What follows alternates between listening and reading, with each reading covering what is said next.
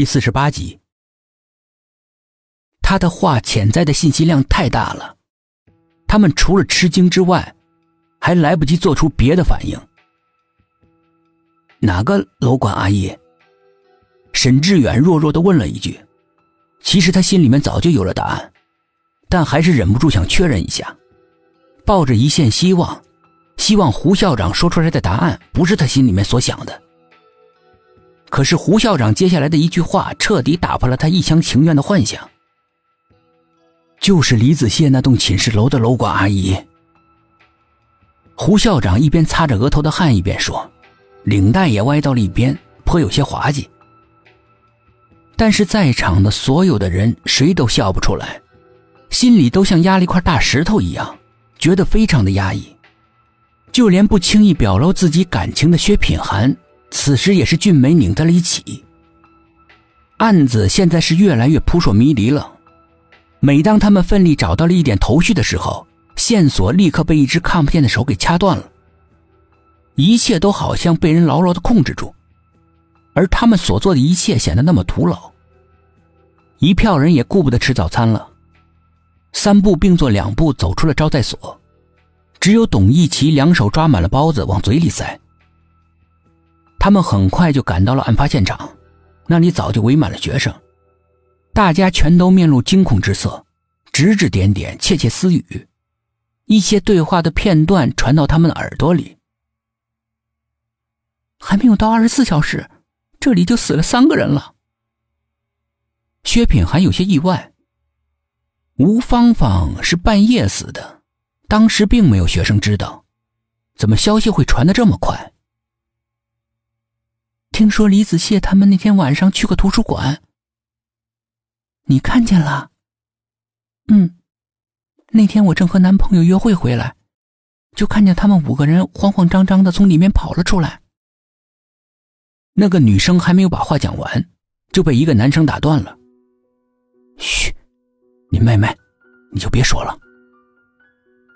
那个男生神秘的看了四周一圈。举头三尺有神明，低头四周有鬼怪。你不怕知道的太多，会和楼管阿姨一个下场？你是说，楼管阿姨是知道点什么，被人杀人灭口的吗？你以为呢？他又不会好奇去探险，肯定是无意中知道了不该知道的事儿，才会惹上杀身之祸的。啊！那个林妹妹吓得轻呼了一声，紧闭了嘴巴，不敢再多讲半个字。苏应真好奇的向那个叫林妹妹的女生看去，以为会看到一个肤白纤细的美眉。没想到，竟然是个膀阔腰圆、一身肌肉的女汉子。不是她留了一头长发，好歹保留点女性特征，简直分辨不出来雌雄来。肯做她的男朋友，要么慑于她的武力，要么勇气可嘉。薛品涵无意留心那些旁枝末节的，他正全神贯注地盯着凶案现场。现场被学校的安保保护得很好。阿姨是被砍中头顶致命的，露出里面白白的脑组织。血，像夜空的烟花四射，有种象征死亡的不为正常人所接受的妖冶的美。整个现场因为这一大朵血烟花而显得惊悚诡异。